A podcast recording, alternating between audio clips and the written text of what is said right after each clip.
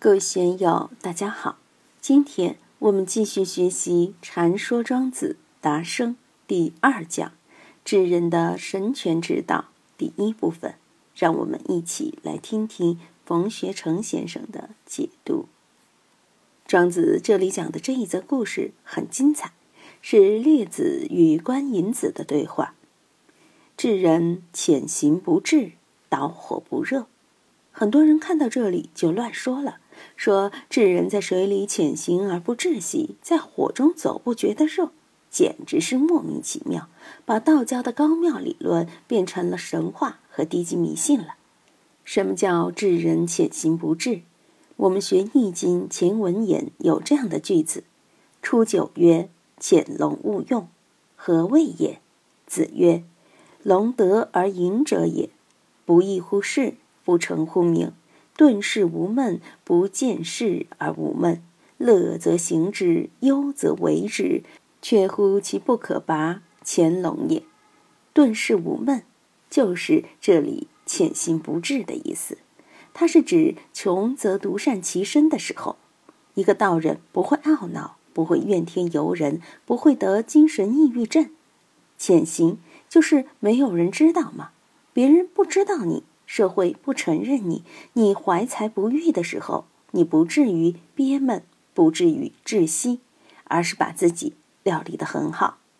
智人前行不滞，应该这样理解才对。《易经》大过卦里说：“君子以独立不惧，顿时无闷。”也是同样的道理。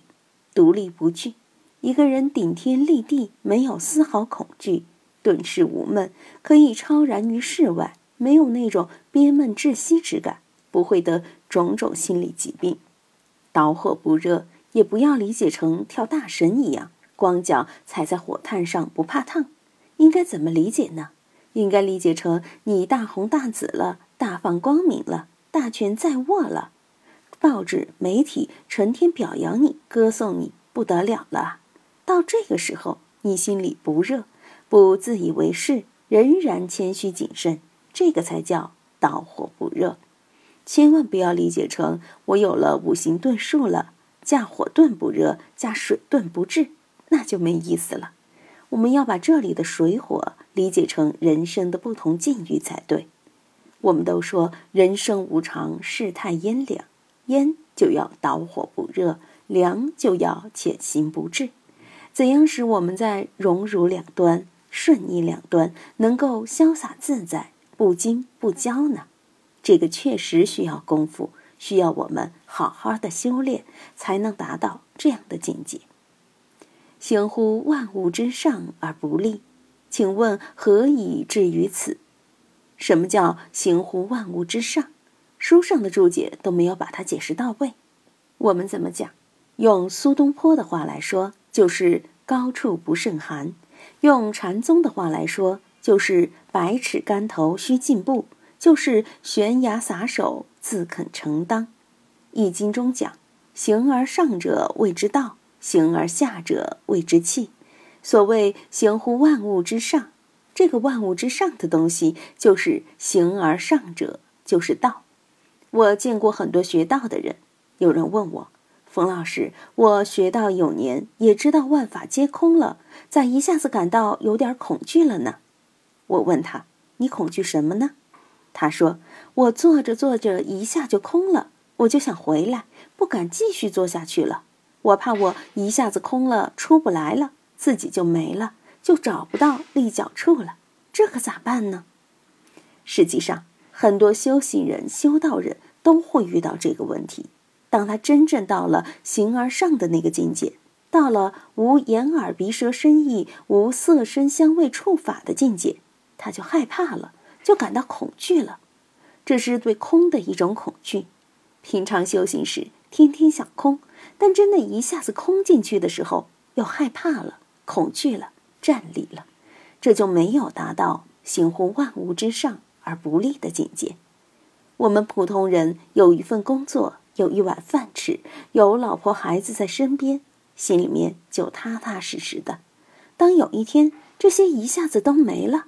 你心里边就空虚了，惶惶不可终日。特别是在自己的生命要终结的时候，那时自己的精神会到哪里去呢？眼睛一闭就不知道还能不能睁开。平时你离开了这些都无所谓的，即使到美国、俄罗斯去旅游，只要把来回的机票订好，就知道总会回来。但是你的春秋大梦要终结的时候，这时你到哪里去呢？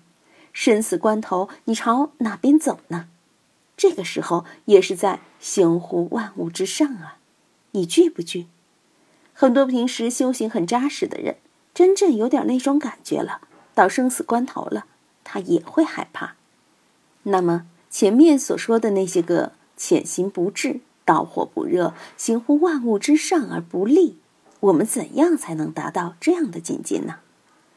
列子在道教历史上被称为冲虚真人。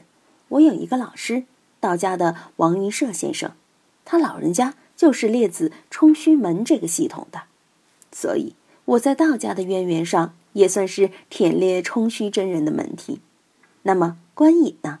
他就是请太上老君写《道德经》的那位守函谷关的关令尹喜。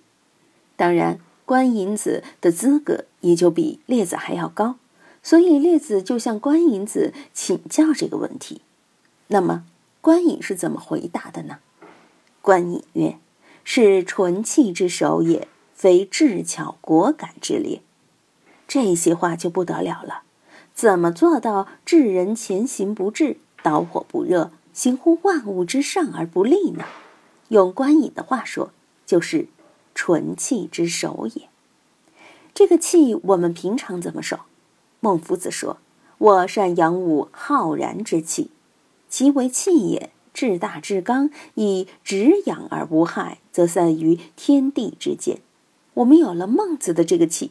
那就了不得，聪明正直之为神。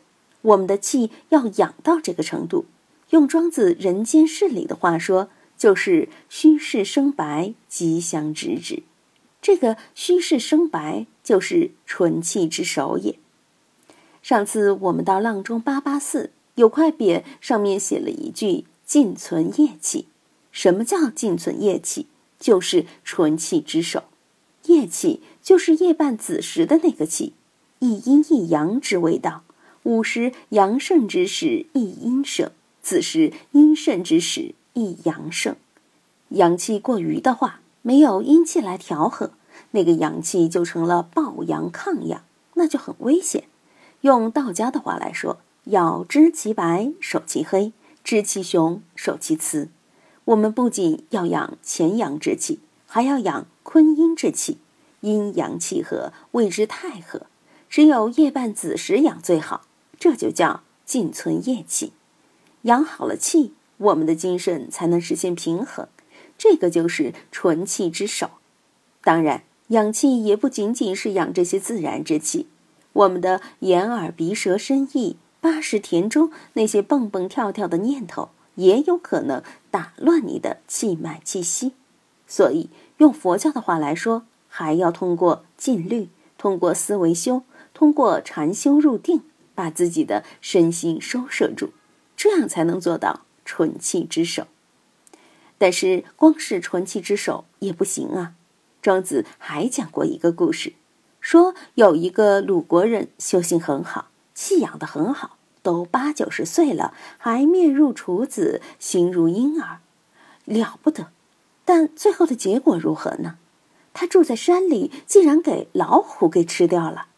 所以，光是纯气之手有没有用呢？有用也没有用。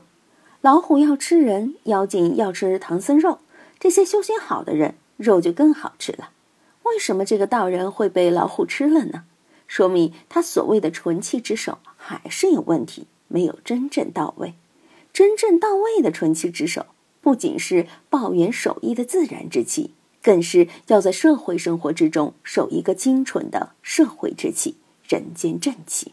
人间正气是什么？就是仁义礼智信，就是忠孝节气、礼义廉耻这套东西。有了这一套人间正气，你的胆气才真正旺得起来。没有这些真气，你不忠不孝不仁不义不廉不耻。那么你养生养得再好，胆气也旺不起来。古代在官场混得很有境界的官员说过一句话，叫“公生民，廉生威”。人的正气威风从哪里来？就从廉洁中来。人的光明智慧从哪里来？就从大公无私中来。所以，庄子说的纯气之首，我们还要看到人间正气，更要守好这个人间正气才行。文天祥的正气歌说：“天地有正气。”杂然复流行，这个正气也是纯气之首。今天就读到这里，欢迎大家在评论中分享所思所得。我是万万，我在成都龙江书院为您读书。